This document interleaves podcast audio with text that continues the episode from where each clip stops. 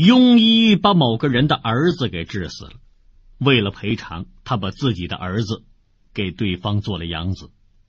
接着，他又整死了一个人家的女仆，为了抵偿，他把自己的女仆给了对方。一天晚上，有人敲庸医的大门。大夫，我我我媳妇儿生病了，肚子疼，麻烦您呐，麻烦您去给看看吧。庸医把妻子喊出来，嘱咐着说：“老婆。”你做一下离别准备吧，啊！